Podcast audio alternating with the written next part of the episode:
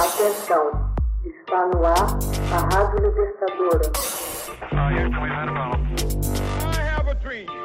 Começa agora o Hoje na História de Ópera Mundi. Hoje na História 9 de outubro de 1944 Churchill e Stalin começam a discutir o futuro da Europa no pós-guerra.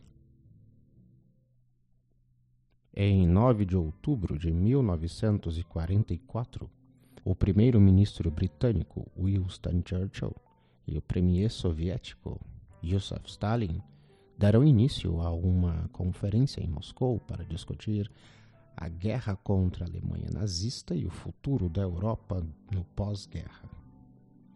A derrota da Alemanha naquele momento parecia inevitável e Stalin estava comprometido em intervir na guerra contra o Japão assim que os alemães capitulassem formalmente. A visão otimista dos acontecimentos permitia que boa parte das discussões versasse sobre as relativas esferas de influência das duas superpotências num cenário europeu posterior ao encerramento da Segunda Guerra Mundial.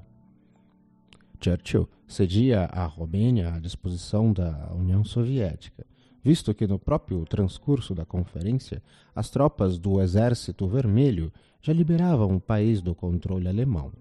Contudo, o primeiro-ministro britânico manifestava a intenção de ver o Exército Vermelho longe da Grécia. O Reino Unido é quem deve liderar os países mediterrâneos, disse ele. Fecharam um acordo, Romênia pela Grécia. Churchill era mais conciliador, disposto a repartir o espólio da guerra. A Iugoslávia poderia ser cortada ao meio, o leste para a União Soviética e o oeste para o Ocidente.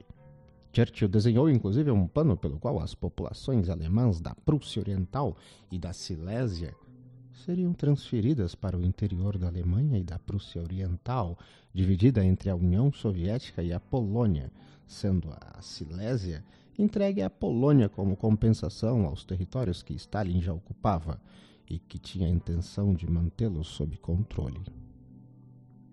O líder conservador inglês insistia numa questão que seria difícil de negociar em termos de 50-50. A liberdade desses países de acolherem o seu próprio projeto nacional com autonomia e independência a intenção clara do primeiro-ministro britânico era a de que, num segundo momento, os territórios atribuídos à União Soviética ganhariam sua própria independência e se voltariam para as potências ocidentais. Churchill queria que cada nação fosse livre para escolher os governantes mais convenientes para os seus povos, especialmente os menores e mais vulneráveis. Churchill não escondia o seu temor quanto ao avanço da influência comunista. Mas nada do que foi discutido verbalmente foi inscrito em pedra ou mesmo colocado no papel. Mas que se tornaria um tema crucial quando, depois do conflito, começou a Guerra Fria. Hoje na História. Texto original Max Altman. Narração José Igor. Edição Laila Manoeli. Você já fez uma assinatura solidária de Opera Mundi? Com 70 centavos por dia, você ajuda a imprensa independente e combativa. Acesse www.operamundi.com.br/apoio.